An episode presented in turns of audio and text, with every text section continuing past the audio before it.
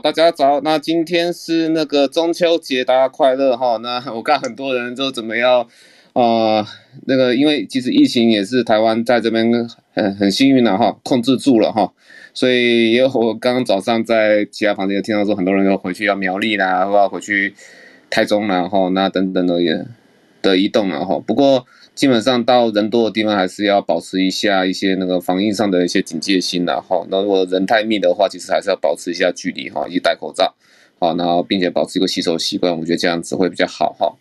好，那这一次哈，我跟大家稍微讲一下，因为那个林世璧老师哦，在昨天也是在房间哈，那已经有特别讲了哈，就是那个美国第三季的一个新闻了哈，大概就是从 昨天的早上哈。那个台湾时间的早早上哈，那个美国那边有一个那个很大的 Clubhouse 房间，大概大概一千多人吧，只能在吵说哇，第三季怎么样怎么样，那未来我们的生活会是如何的哈？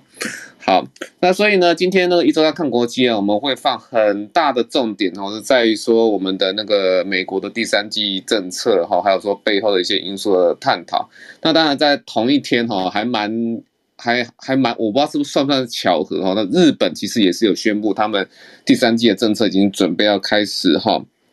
好去做个制定。我是说制定，是因为说他们还没有真的是开跑了哈，因为他们也其实有在讲说，那他们要怎么样去呃什么样的族群，其实还是会参考美国等其他国家哈。那所以说这一次是呃情况是这样哈，那。本周的全球疫情有持续的降温，然后各国对第三季 booster 哈采不同意见。那美国专家开会呢，讨论加强第加强针的那个第三季。投票结果认为就是那个十六比二哈，认为高风险族群可以接种第三季，但是一般大众尚不需要。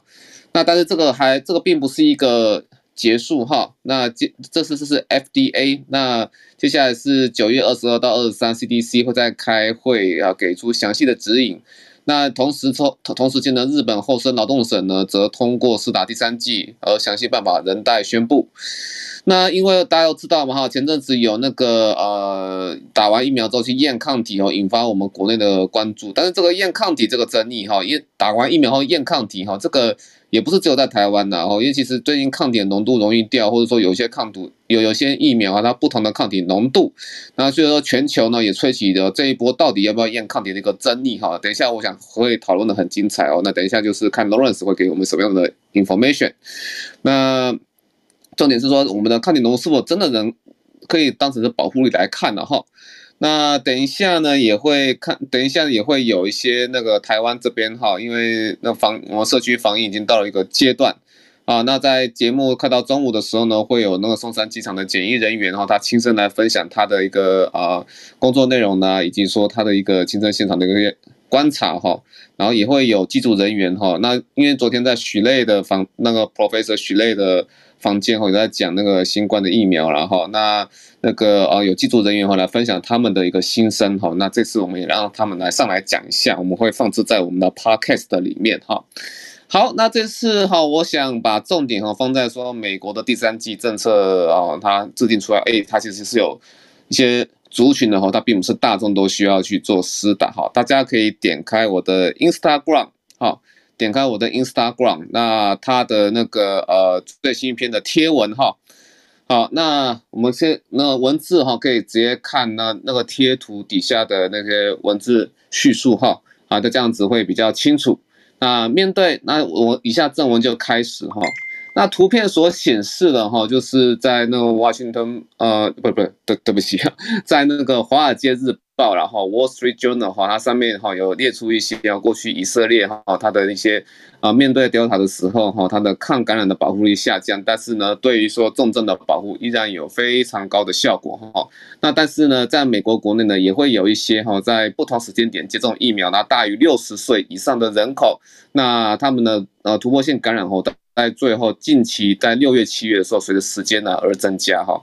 好，那这张图片呢，我想应该是这样子解读啊。最重要是在 January 哈，在那一月接种就是最下面一排哦，那个因为那些那个范围感觉都比较大哈。那在一月接种的时候，可能一开始的时候呢，那个呃一开始的时候哈，我想那个应该是抗体还没有爬到一定的浓度哈，所以还是会有在呃接种完之后呢，会产生感染的一个状况，然后因为抗体浓度还没有爬高，但是可以看到说，诶，它的那个突破性感染数。呃案例数我随着时间越来越少，可是到后面却又变得越来越多哈。这个就是 Delta 时间差不多就是来了哈，大概是这样。好，那这个不，那这个图是当做一个参考哈。那接下来是以下正文的部分了哈。面对 Delta 的正确态度哈，我个人认为说，在英国做了一个示范，所以在美国哈也跟着就出现了哈。我想这个是接下来台湾在学习所谓的第三季政策一个很大的参考的重点了哈。这礼拜美国最大的新闻就是昨天 FDA 专家今天开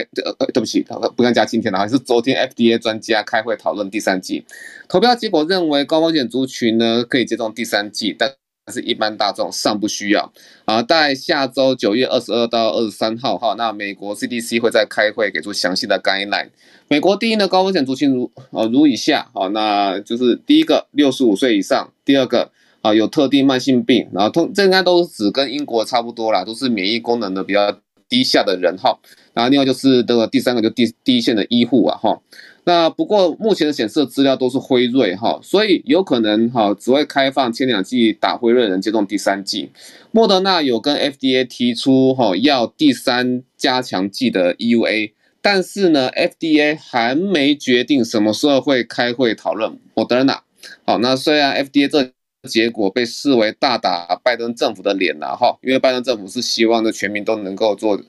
接。接种了哈，不过呢，政治那个我觉得导致其次是要哦，我们重新审视说科学哈的态度来解决问题的必要哈。所以说从此刻开始，我认为这是一个里程碑了哈。疫苗的角色定位为在防止重症，而不是说那个要族群免疫或抗感染哈。那因为 Delta 变异株的传播哈，完整接种疫苗却又确诊阳性的人数增加哈，那我们可能。啊，对不起哈，那这种人数增加，我们可能需要重新了解一下疫苗带给我们的保护，免得哈那期待呢被呃一些临床试验的一些啊数据哈所误导哈。那我们重新 review 一下，复习一下好了哈，以 BNT 为为例哈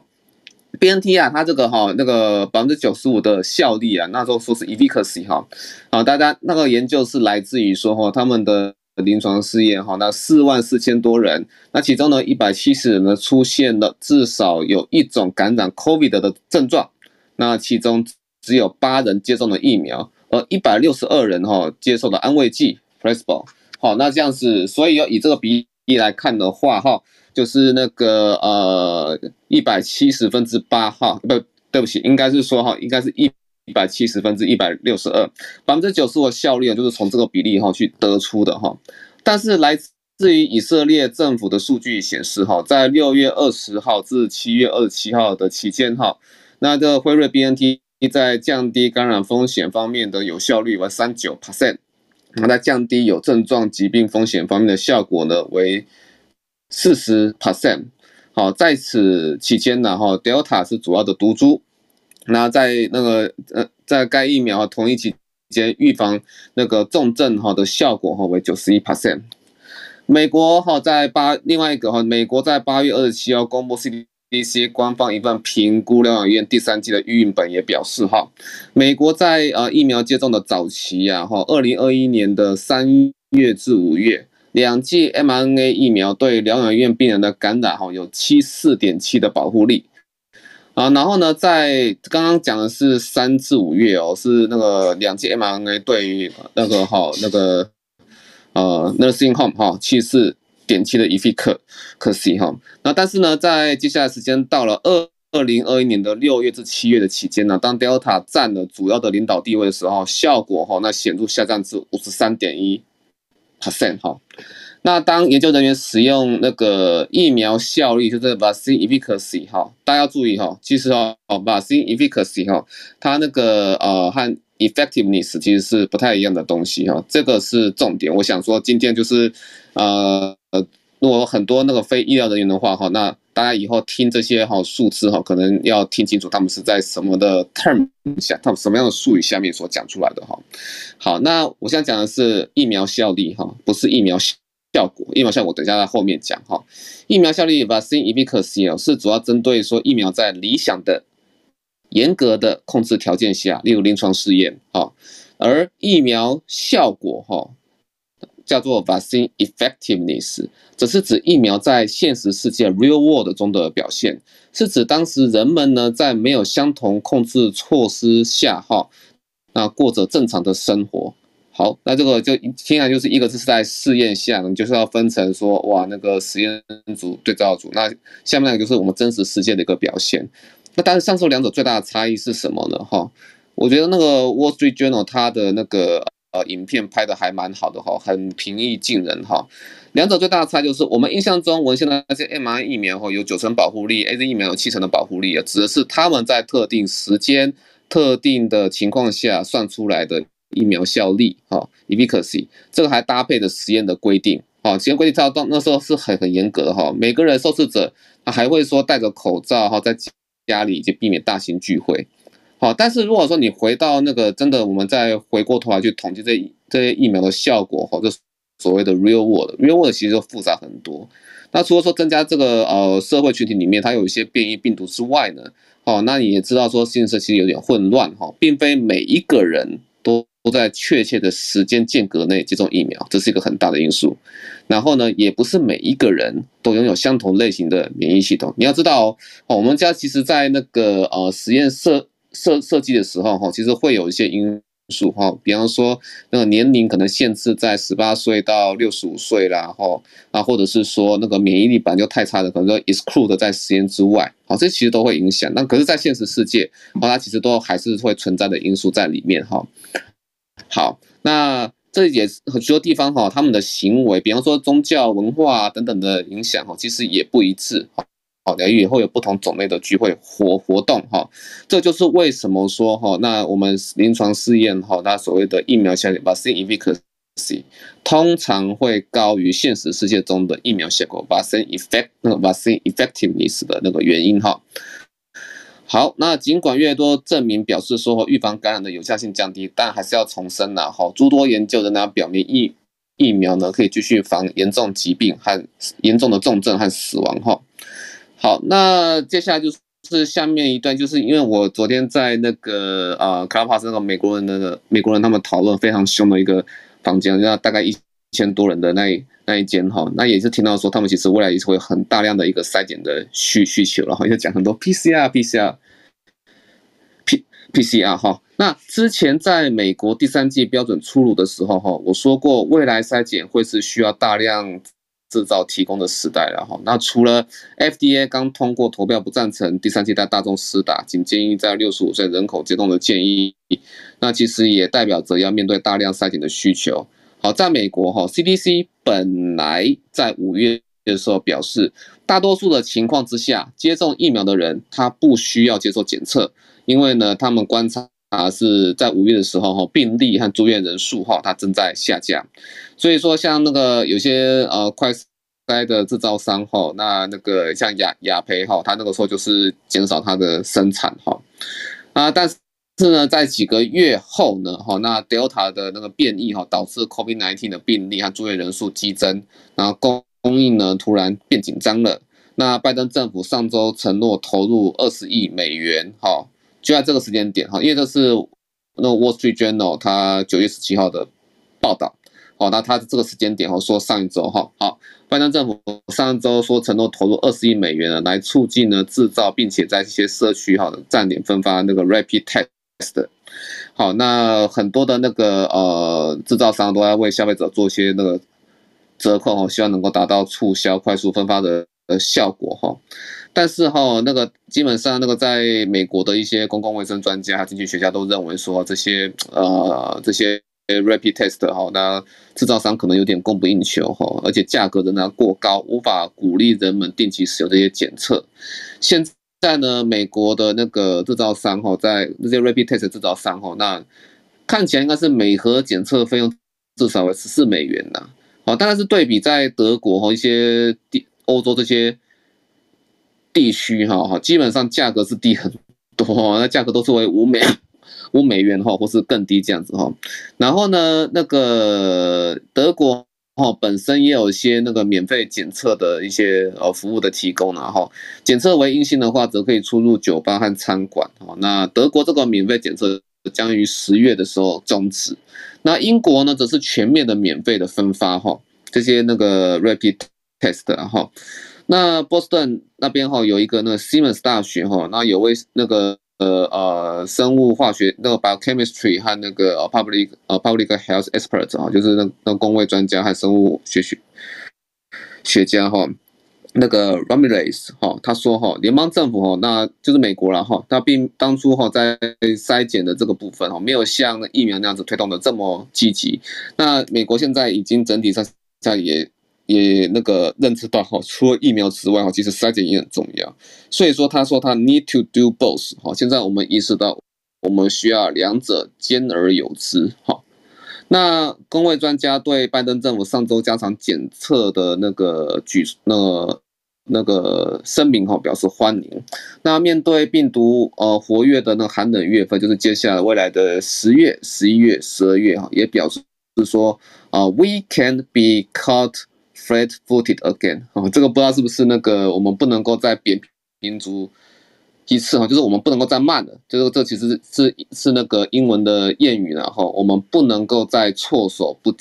及了哈，大概是这样，大概是这样子哈。那那个以上就是美国哈，目前它一个呃第三季的一个啊背景啊，和一些分析哈。那那个以现在以目前以防重症为主，而且重点是要保护那高危险的族群。那然后呢，接下来也是说要面对哈，除了疫苗之外哈，美国现在也要有更大量筛检的需求。那这个也许是我们未来哈那个在每个。国家疫苗哈施打率达到一个档次之后呢，哈，那一起来考期末考之后哈，会用会面临的一个共同的一个措施啊，这可能就是我们未来的生活。好，那以上是分享到这边，那我想有没有呃台上有没有任何朋友要 echo 的，包含孔医师？我觉得经过一天想了之后，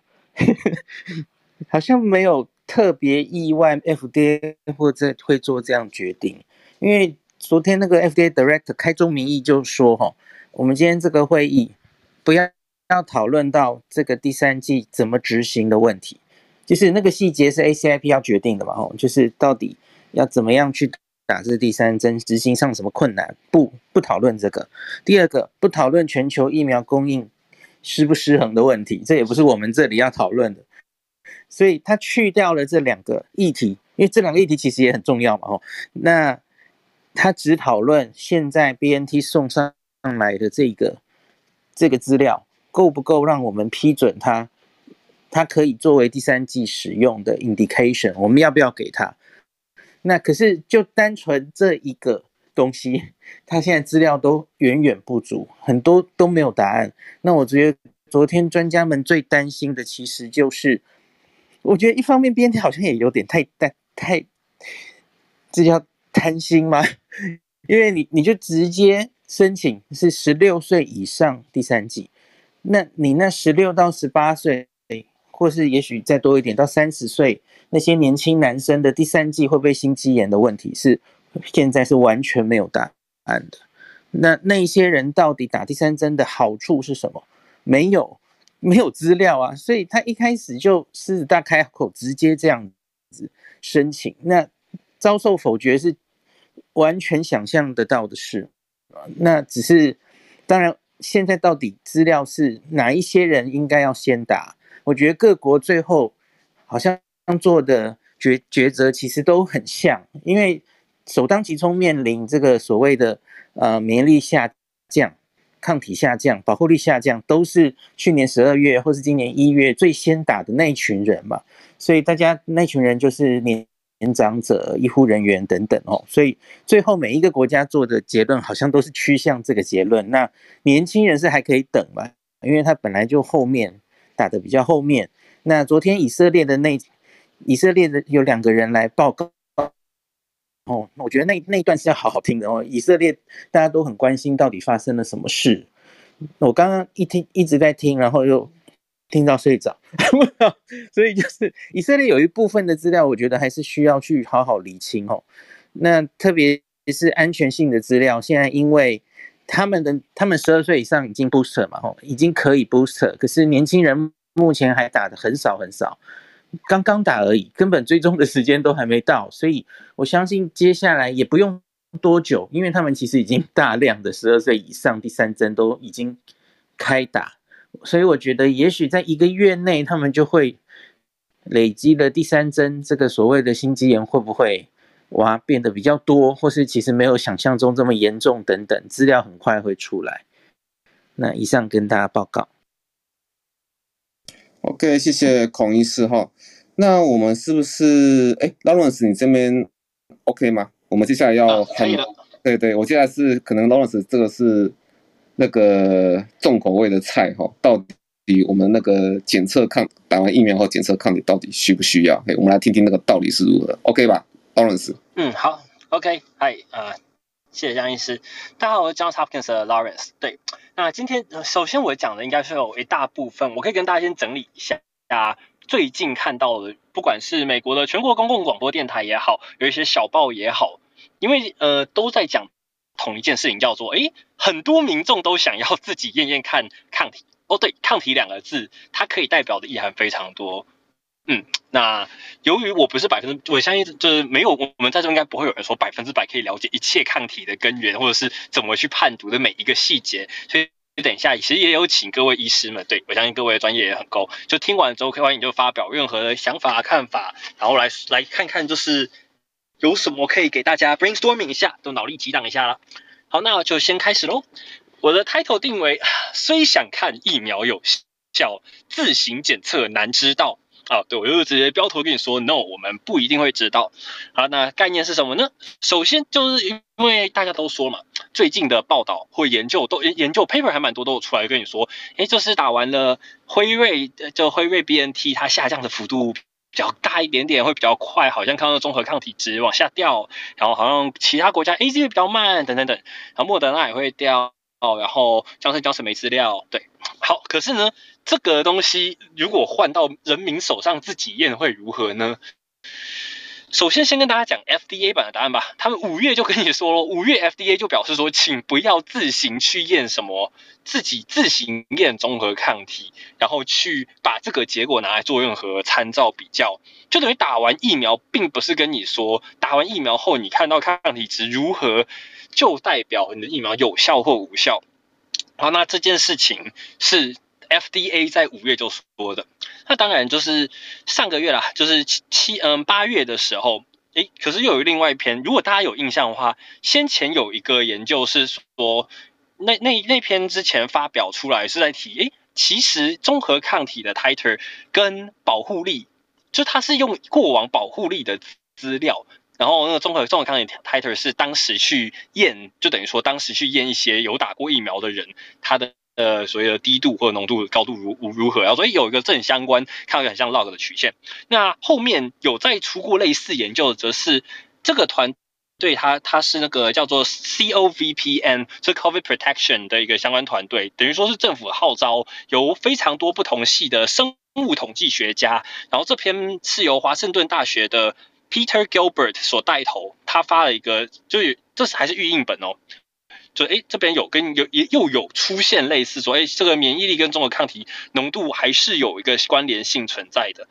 好，他那一篇其实讲了非常多东西，但我只摘录这一一点点而已。就是以生物统计的角度来讲的话，诶，又有人去 back up 的前面的那一个说明。好，所以看到了有些人在预印本上面又再给你写了一遍，你看哦，可能这个抗体值。抗体值对，还是没跟你说什么抗体？抗体值三个字可能会跟保护力有关。哇，现在有两篇了，所以一堆人就在看说，哎，政府不给打，可是我我想知道我是不是该打啊？我是不是这个我是不是这个值太低了啊？我是不是真的需要个 booster 等等？于是对，不只是，而台湾是因为。呃，例如说我们有疫苗还没有出保护力资料，所以大家很急着说知道哦，如果没有出来怎么办？美国也是啊，美国不是不是没有保护力，而是打完那么久，听说好好多 breakthrough 哦，那怎么办？我会不会也是其中之一？也急着想知道。所以其实真的很多新闻这周很完美的都在跟你报说，哎，不要自己去买抗体检测哦，不要自己买哦，不要自己买。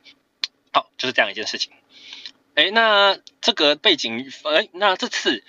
我来说一篇是由全国公共广播电台它网站上面在三周前左右开始整理各方描述，所以来大家听听看不同学校医院的专家们分别说些什么。好，那 Pittsburgh 大学的叫做 Gady Hader 医师他提到说，诶，有一个问题，抗体浓度要多高？才叫做有效，目前我们其实根本不知道啊，学界也没有一个好的共识。而相关的这个论点，其实严格来说啦，昨天也是被拿来质问那个 Pfizer 说，哎，那所以你们说说看啊，呃，你你中和抗体要掉到多少以下，你才应该要打 booster？这个没有答案。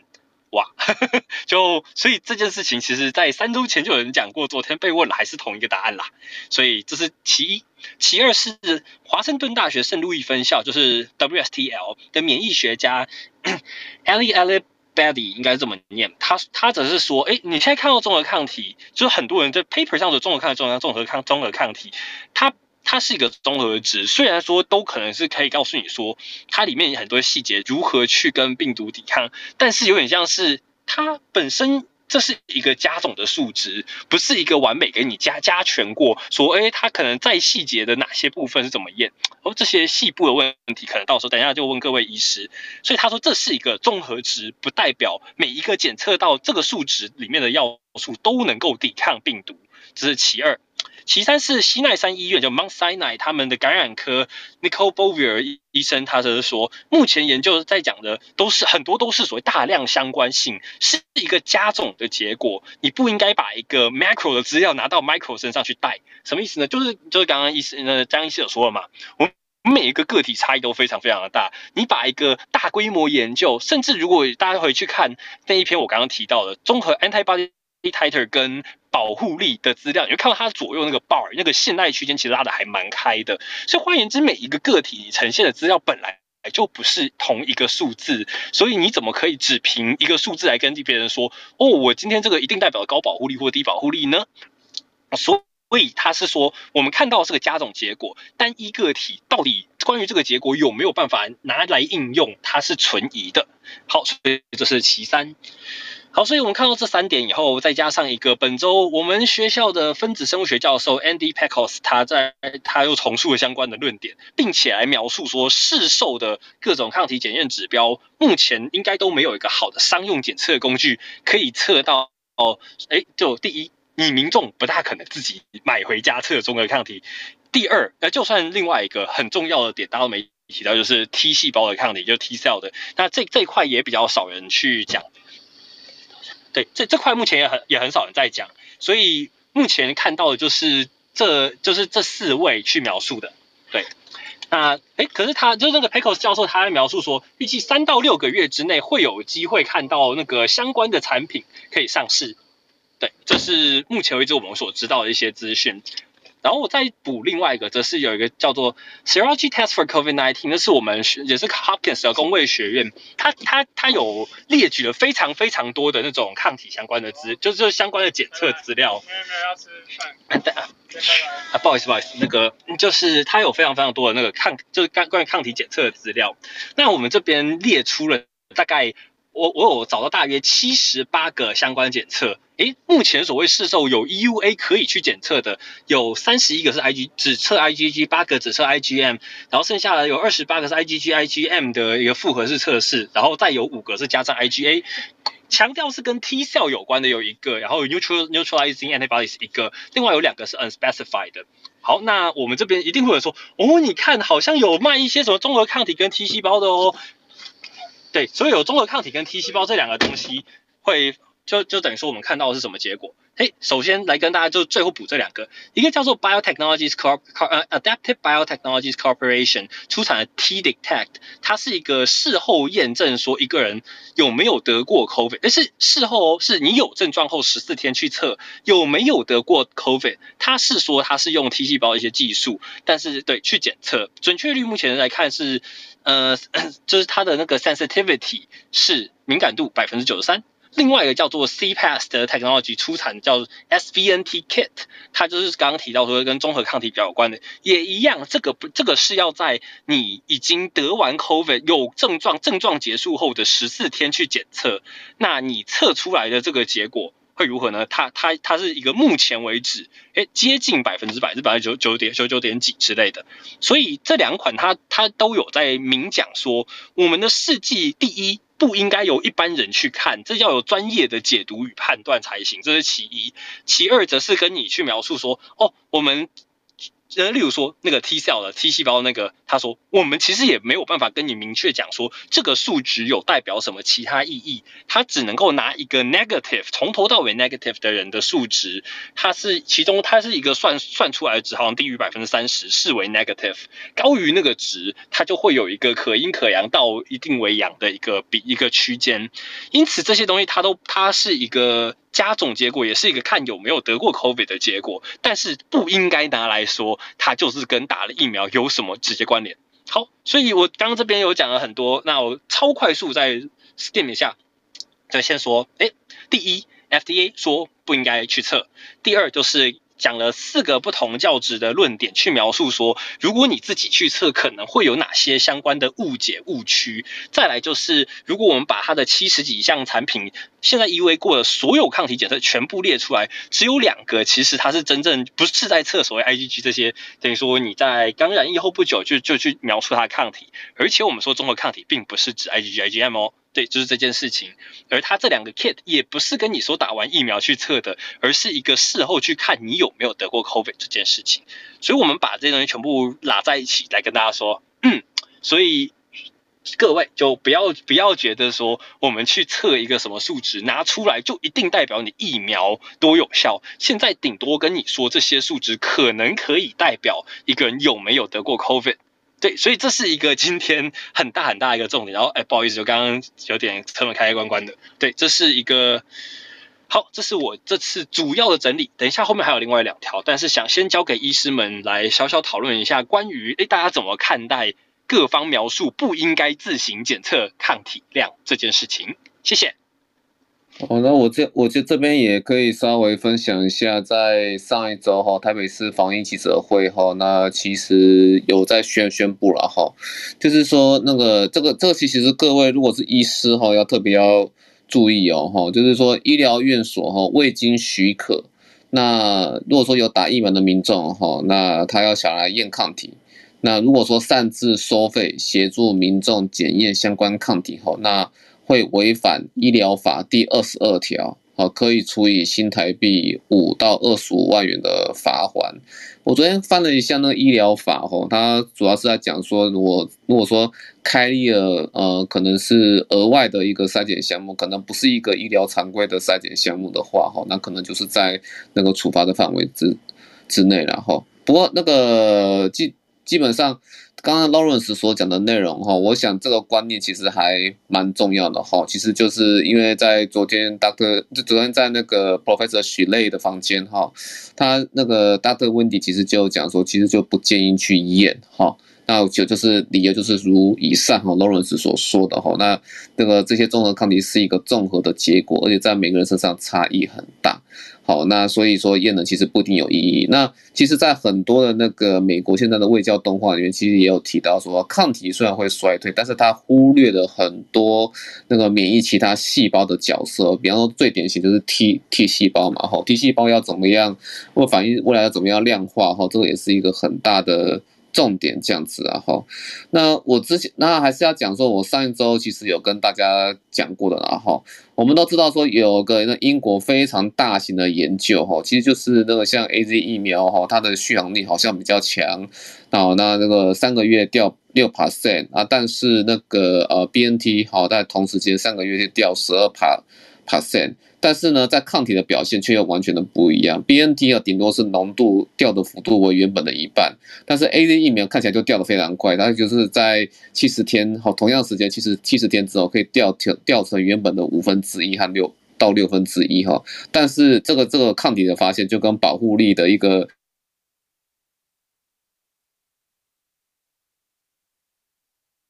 抗体真的不太能够代表一切了。好，那以上跟大家做个提醒。哎，孔医师这里有没有要跟大家？echoing 的，或无意识也可以。我觉得就是，假如是以四叉猫的例子，特别没意义，因为它就是第一季跟第二季中间，那个就是抗体正在生成的一个过程嘛。所以你看一个点一点意义都没有啊，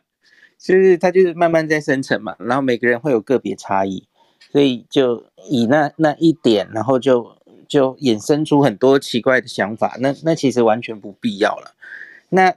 倒是现在已经如火如荼在讨论的是第三季的问题，那很多人很担心自己是不是降到什么程度想去打第三季。我觉得这个可能还比较 make sense，可是问题就是也很多专家讲过了嘛，昨天的会议也有被问到嘛，就到底是掉到多低的人会突破性感染，好像没有很好的关联，对吧？BNT 说没很好关联了哈，虽然说莫德纳资料好像说还好，可以找出稍微有一点关联，可是问题就是。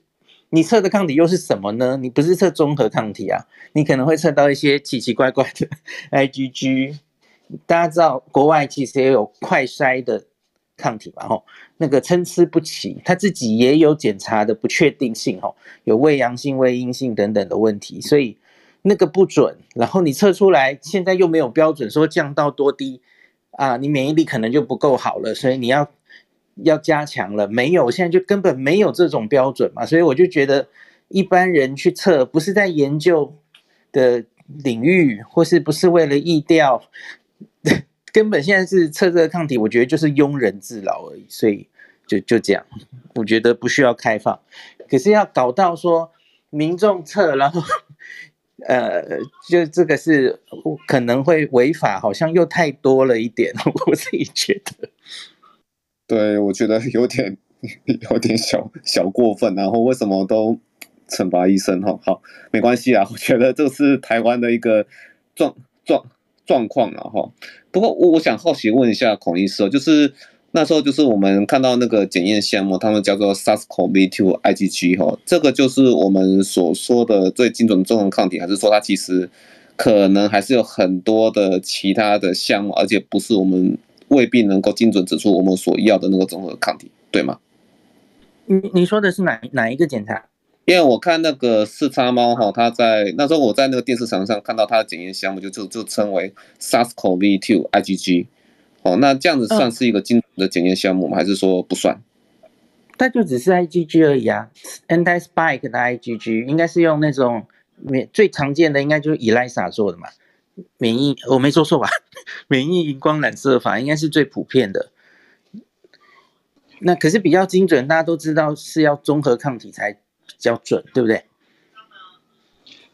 那综合抗体不是普通的一个随便一个诊所可以帮你做的嘛？那我知道长庚有施信如老师那边有研发那个，诶，可以比较快的。那他他不是真的用。病毒进 P 三实验室，然后它可以用别的方式估计，呃，综合抗体大概多少？那那是一个很特别的技术，所以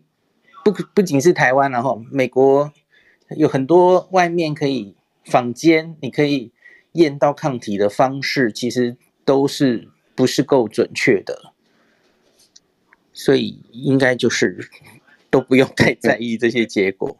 了解，原来如此哈。好，谢谢孔医师的 echoing。好，那 Lawrence，我们就先往下吧。好的，没问题。对，然后对，没错，我可以补一下。对，刚刚就是我说到的那七十几种的抗体检验里面，所有关于 IgG 的大约百分之七十是 ELISA，没错。对，这个东西也就是可以参照我刚刚提到的，叫做 Serology Test for COVID-19，然后空格 Johns Hopkins 就会找到了。好，那我就继续先把后面讲掉。今天我会加速一点点。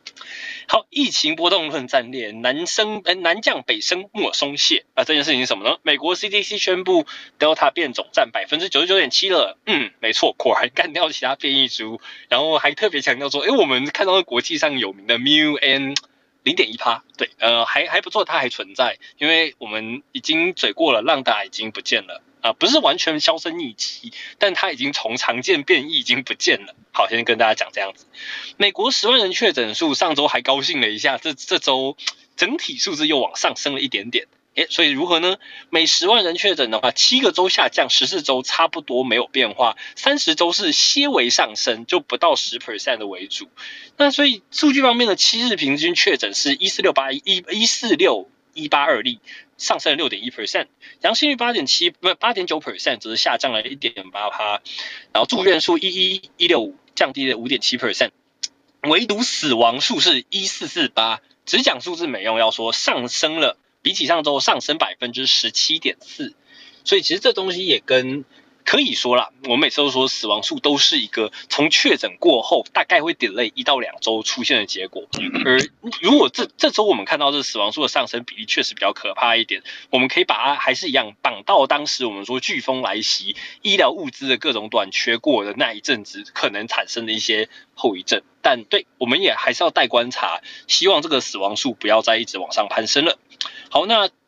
到本周五截止，疫苗总覆盖率百分之五十四点二。然后接种第一剂接种跟完全接种这周都是上升百分之零点八 percent。CDC 的最大的标题叫做 Vaccinations 大于 Variants。对，诶诶，大家记得吧？我们之前就说教员一直要去打疫苗哦。这件事情现在 CDC 看来又要再拿回来讲了啦。所以还是跟大家讲说，你看你不打疫苗还是会出各种各样的事情哦。接下来就可以延伸到往后的部分。第三点叫做白宫下周来研讨三季后续怎么搞。哎，所以先可以。讲一些其他背景知识，刚刚讲了一一大半的说哦，美国如何如何。根据经济学人计算啦，每一个未接种疫苗然后又住院治疗的人，他社会成本会额外消耗大约两万美元。嗯，对，反正他这是把很多的 cost 全部给它拉在一起来算的，这是个资源的消耗，就有点像是如果你没有这个病患，你医就要让我们医院去做其他 elective surgery 之类的，那这个钱都是不要去额外花的。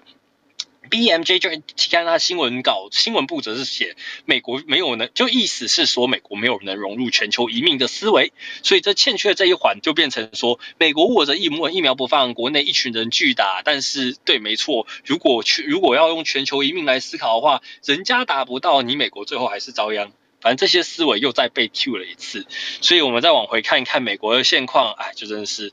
只能感叹一下啦。但是嗯，好。好像是有人听到声音了，但是谁呢？白宫为什么要这么说呢？这自从 FDA 啊还一接待那个外部加拿大专家会议建议说，我们不觉得所谓的人人都该打第三剂这件事情过后呢，嗯，白宫是直接就是诶又跳出来表示说，他们下周会有一个 Global COVID-19 Summit，下周三。那这件事情也一样，他们宣布其实没有把太多细节讲一讲，他们只是描述说，大家记得哦，我们明年预计要捐什么 five hundred million doses of COVID vaccine，五亿剂，哇，捐给全世界好很多呢。那这件事情呢，就是有两派说法，就一派在那边描述说，诶，他们邀请国外专家来讲讲看，所谓三 G 广打。就是第三季广泛试打，三季广打政策如何？有人认为这好，仿佛是要把他们找一个方法败部复活。虽然我并不这么觉得啦，但是对，你们可以看看新闻，很多人听说他们把这个东西要办起来，并且白宫的发言等等，就造成他们有这个想法。但当然也有另外一票表示，他们刻意特别强调五亿剂，是不是因为既然三剂没办法广打，所以美国决定把产出那么多囤着，放到过期疫苗再多捐一点呢？哎，我们不知道，我们只是只能从他片面之词去猜。以上是一些来自的 Hill 报道之中以及它相关的延伸。所以至于这个研讨到最后会改变什么，我们静待下周的更新。好了，这部分就是所谓的白宫下周来研讨三季后续怎么搞的部分。对，以上是我今天的报告三点，谢谢。好，谢谢 Lawrence。那以上 Lawrence 这边呢？哦，所以说 Lawrence，你是说？白宫接接下来就是因为呃第三季没办法广打，所以接下来就是拿来拿来做那个疫苗对外的援助，是是这样的意思吗？嗯，哎，这个比较不像是我一个人说，是有人听白宫这次又重申了一次他们的捐助数字，但没错，大大家可以知道嘛，嗯、这些就是你只要一讲话，就会全世界都在猜你为什么要再多讲一遍呢？所以有人是这么猜的啦。可是我们不晓得，我们就只能看看下周研讨后，他会不会真的给你发新闻稿说我们决定把 five hundred million 变成什么 six hundred 之类的，就再看看吧。这个还没有正确答案呢。OK，好，那谢谢 Lawrence。那我们接下来哈，美国的部分就暂时到这边。那吴医师有没有什么想要补充？如果 因为吴医师现在哈，我跟大家稍微讲解，吴医师这这周其实是。呃，上来哈，他虽然 speak，但是这次我我们让他放空一下，因为现在哈，美国哈刚好开学来了，哈，然后现在因为 Delta 嘛，哈，疫情也是起来，然后很多小朋友都被感染，所以其实吴医师在这一周已经忙到快爆爆炸了，哈，他现在 他现在需要休休息一下下，哈，那大家也那个要要要要这边给吴吴医师稍微致敬一下，哈，谢谢我们那个辛苦的小儿科医师，然后尤其是在美国的哈，那个我。我想哈，这个这这个这个其实啊，那 COVID 19哦，一直发展到现现在哈，不管是对那个医疗人员，或或是对机组人员，都是一个蛮大，都都是个蛮大的挑挑战，这样子，因为一直都没有休息的一天哈。好，那我们是不是接下来到欧洲的部分？那个 Kitty，Hello，Kitty 在吗？Hello，在，好的，okay, okay, 谢谢，好，好，大家早。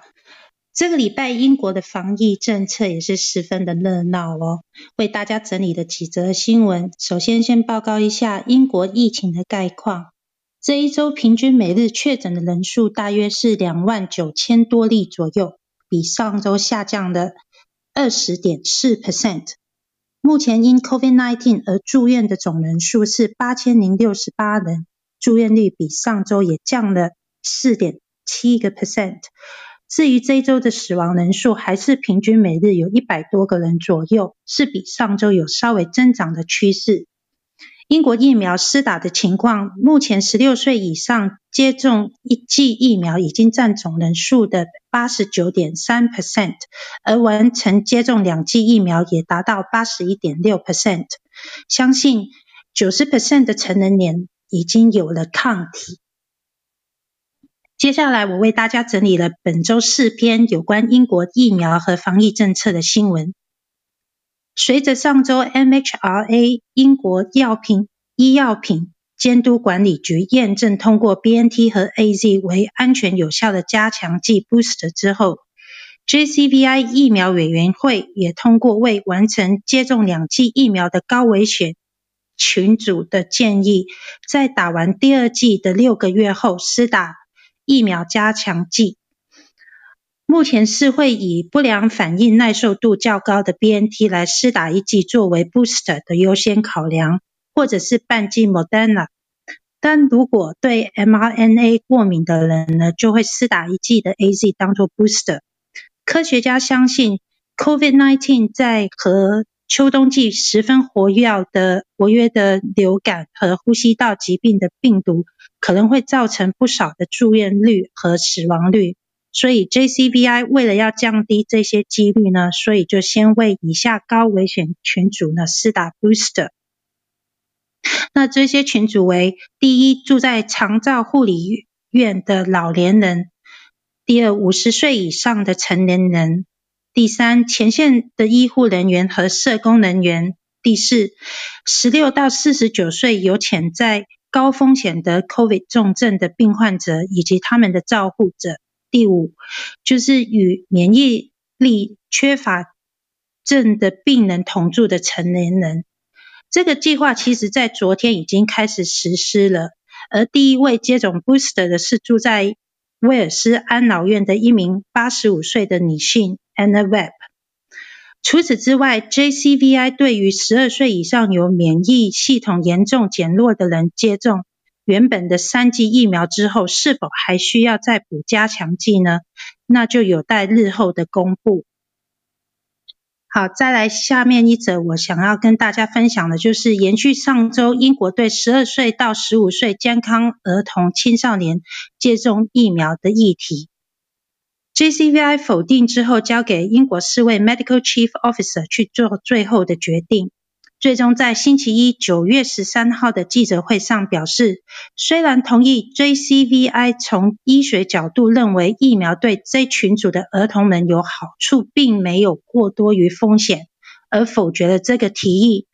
但是他们以公卫的角度来看呢，认为应该要给这群组的人提供接种一剂 BNT 疫苗的选择。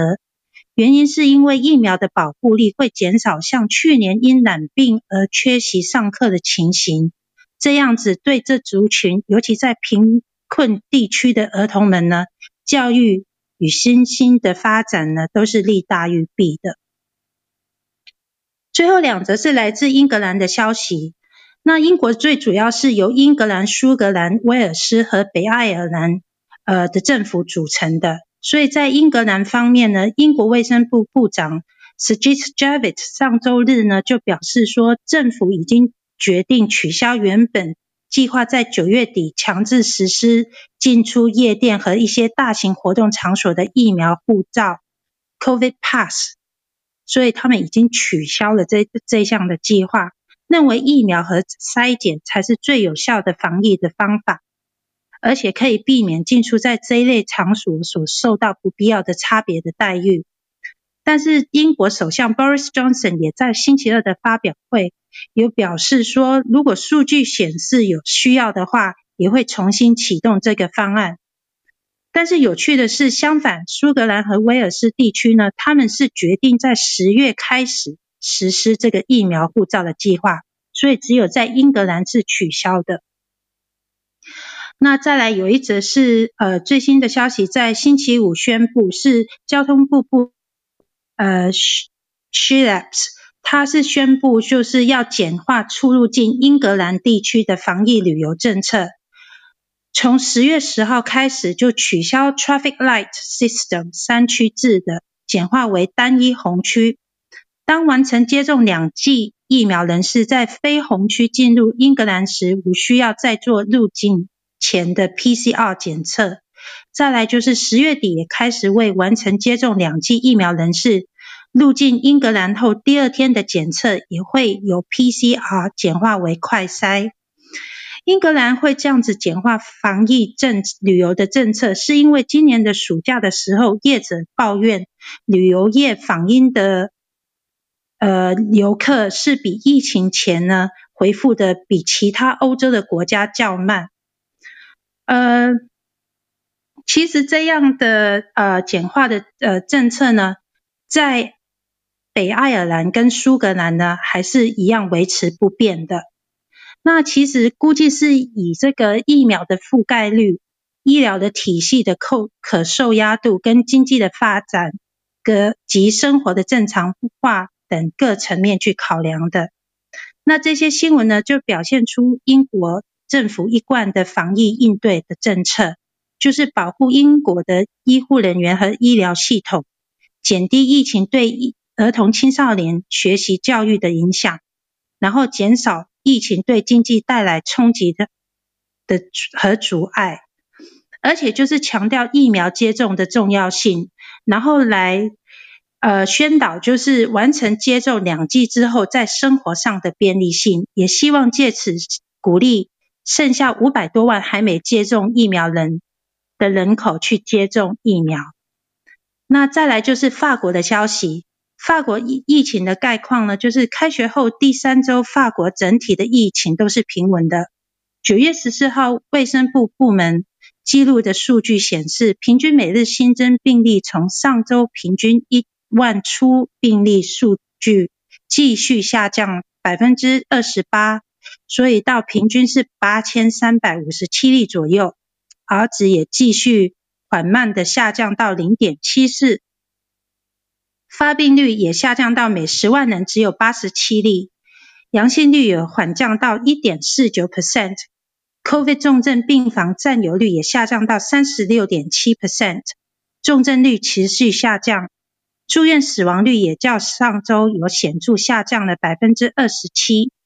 那法国疫苗施打的情况，到九月十五号为止呢，这周平均新增第一剂施打数量呢是照较上周减少的。第一剂施打的人数已经占总人口的百分之七十四点二，完全接种两剂呢也占了百分之七十点三。所以呢，整个覆盖率呢，在十二岁到十七岁的族群左右，也有六十 percent 左右。所以，呃，一政府公布，在将近五千八百万人年满十二岁以上、符合接种资格的群众里，已经有八十六 percent 至少完成第一剂以上。谢谢。我我刚刚听到一个亮点哦，是发现说英格兰和苏格兰，就是说英国它是 United King Kingdom 嘛，哈，那英格兰苏格兰反而政策会完全不不一样哈，感觉是这样。然后那个疫苗护照说在苏格兰岛是要恢复去实施嘛？听起来是这样。对吗？是的，没错。因为目前呢，呃，我有看到一些数字显示呢，目前苏格兰的那个 R rate 呢是有一点三左右，零点九到一点三左右，是比英英格兰跟威尔士都稍微有高一点，所以他们才会就是需要这个疫苗护照的保护吧。嗯。OK，好。因为其实刚才讲讲下，我觉得说以后我们未来哈进出一个公共场所的一个依据哈。我觉得是一个很大的问题啊，哈，因为第一个的疫苗护照，那但是疫苗护照也不一定代能够代表什么。如果说他是一个大概在八个月前就打过疫苗的话，那这个疫苗护照还能够用吗？或者说是那个呃六十五岁六十五岁以上的长辈啊，打完两剂的话，那他就真的是没有风险嘛？的确，这是疫苗护照护照本身会遇到的问题啦，哈。那第二个，那我们说，那以后要不要用抗体？护照，那除非说抗体护照能够真的，我们刚才讲了很多哈，除非说真的要做 IgG 的那个抗体护照很简单，但是你要找到是不是真的有有效综合该地变异株的那个呃综合抗体的疫苗护照，我想这也是目前生医产业的一个很巨大的挑战，这样子啊哈。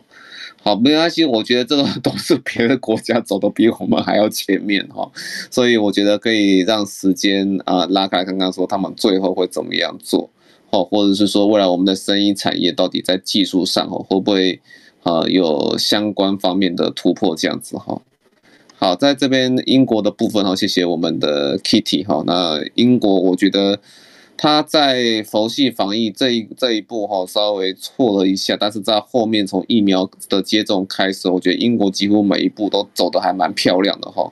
我觉得我觉得可能英国当做一个标杆，可能还。还不错哈，那那那以上大概是从呃英国去得到的一个感感觉，哎，K Kitty 是不是还有法国的部部分？哦，刚才讲了，哎，有听到吗？大家有听到法国的部分吗？哦，法法法法国已经对对，对不起对对不起，法国已经讲了哈，好好好，OK，那接下来是不是到那个陨星的部分？哎，从那个非洲、南美洲，对。是江医师，还有各位来宾，大家好。呃，这一周呢，终于到了一个我负责的所有区域，从拉美到非洲，再到我们南亚、东南亚，是基本上是全面的好消息。那根据就是一上周的这个疫情趋缓的情势，目前拉丁美洲呢也正式的基本上呃。主流媒体的报道，那都是认定拉丁美洲的疫情已经趋于稳定。当中呢，因为巴西我们都知道它是最具代表性，因为它人口众多，然后呢，疫情爆发也持续了一年来都是一个比较呃在高峰的一个这样子的状况。那目前巴西呢，它的疫苗施打率已经呃稳定的上升之后，它现在呢已经施打完一剂的成年人已经超过百分之六十八，然后呢两剂都已经施打完成的也已经高过了百分之三十八，并且呢呃其实包括像是我们马来西亚啦、印尼政府，他们都有表示，巴西这边也是那。基本上他们的资料的更新都是还稍微需要点时间，所以实际的施打数字都比呃我们有看见的统计数字可能还更高。然后在巴西这边呢，它已经达到了世界上的第四的疫苗施打量最高的一个国家。那排名在前面的就包括中国、美国，还有这个印度，然后接下来就是巴西。所以目前呢，整体而言，南美洲包括智利啦，然后还有我们之前也有追踪过的，像是厄瓜多，还有甚至中美洲的这个墨西哥，他们都继续的在呃疫苗的政策上面加强，希望可以把这一波已经下来的这个疫情持续的控制住。好，这边是我在中南美洲的呃资料更新，接下来就是非洲。非洲目前也是呃，不管是南非，还有我们东非的乌干达，那甚至是西非的奈及利亚，他们在这个第二波或第三波视不同国家而定，疫情呢现在都已经全面的回稳，呃，所以目前。其实呢，是有一则有趣的消息，那就是关于非洲的传统药草学的部分。最近呢，正好在西非奈及利亚召开了一个非洲传统药草学的高峰会。然后呢，呃，当然这个应该是经过了很长一段时间的努力。因为其实，在今年六月底的时候呢，东非乌干达就已经他的这个咕鲁大学就已经率先的推出一个他产学合作下做的这个传统乌干达医药开发出来，针对 COVID nineteen 的一种呃预防还有治疗这样子的药，只是说它的配方没有公开。那当时因为乌干达比较小，它的影响力没有奈及利亚这么样的大，所以呢，呃，这则消息。并没有正面的得到这个 WHO 的回应，但是像是奈及利亚召开的这个全非洲的传统医学的高峰会呢，那他就和这个 WHO 这边有非常良好的沟通，因此得到了 WHO 的正面回应跟认可，那认为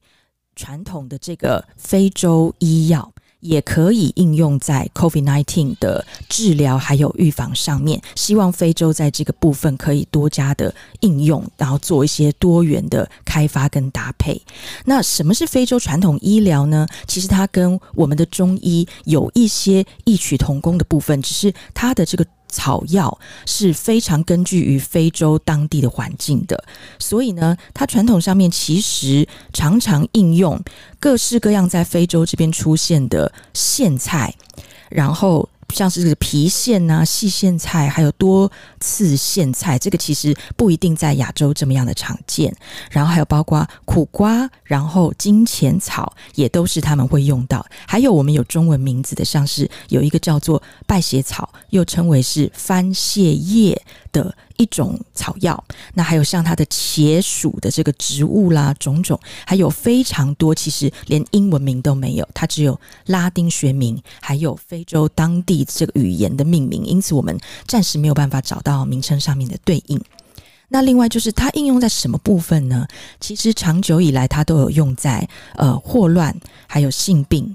呃像是哮喘、湿疹，还有各式各样的这个感染，尿路感染。还有伤口啊、烧烫伤这样子的愈合，那还有加上甚至是痛风都有相关的应用。所以呢，目前在非洲这个地区正准备要把他们的传统医药的应用也放在 COVID-19 上面。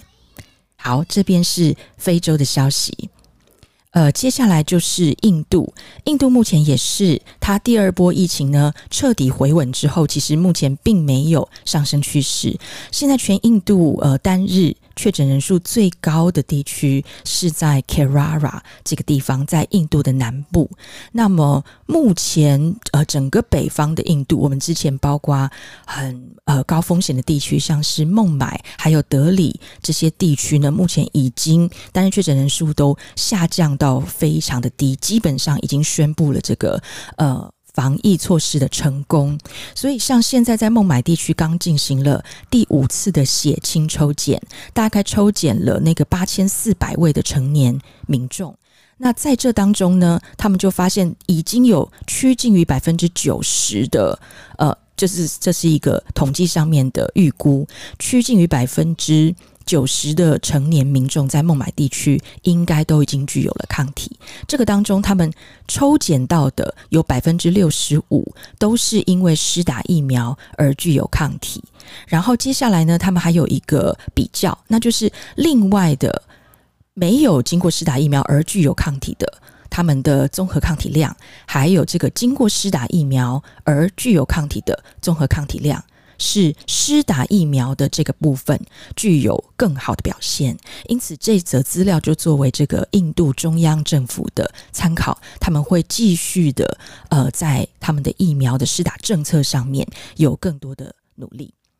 好，接下来呢，呃，其实印尼它的这一波的疫情已经全面的回稳，那当然是有专家是呼吁，嗯、不要因此而松懈，因为我们不要带来下一波的疫情。毕竟在印尼这边，我们之前有提过，他在这个疫苗的触及，还有就是说公卫的宣传，少数民族的一些防疫的概念，都有很多还需要努力的地方。这样。那接下来就是马来西亚。马来西亚其实它现在这一波疫情呢，也已经确定是单日确诊人数稳定下降。但是因为这一波是 Delta 引起的，所以呢，近日来这几天开始出现小朋友的确诊，甚至是这个死亡率开始出现明显的数字。因此呢，马来西亚现在在针对青少年还有幼儿族群的这个。COVID-19 防疫措施做了一些讨论，那其中呢，他们在八月的时候已经准备这个在十月三号就要逐步的开学，因此他们就已经开始施打这个青少年族群。首先，先从十六到十七岁开始。那目前根据不同地区的状况的讨论，有一些地区已经进入到是否应该施打呃十五岁。左右甚至到以下的族群的这样子的讨论，所以目前呢，在亚洲这边，我们上次也分享过，印度这里他也要开始施打青少年甚至是儿童族群。那所以我们现在在讨论的议题就是青少年儿童族群的这个疫苗施打措施到底该怎么做，是对整个社会而言最好的。好，以上就是我这边关于拉美、非洲还有南亚地区的资料更新。谢谢张医师。好，那我觉得说非洲刚刚允薰所分享就有点像我们的那个新冠一号哈。是的。那看来那印度、拉丁美洲那些都是那个疫情趋向稳定哈。我看起来好像是全球大概大概有一个波，大概就先下来了啦。那接下来就是说冬天哈，冬天就不知道会不会再再起来，然后这点的确是需要很小心哈。大概是这样。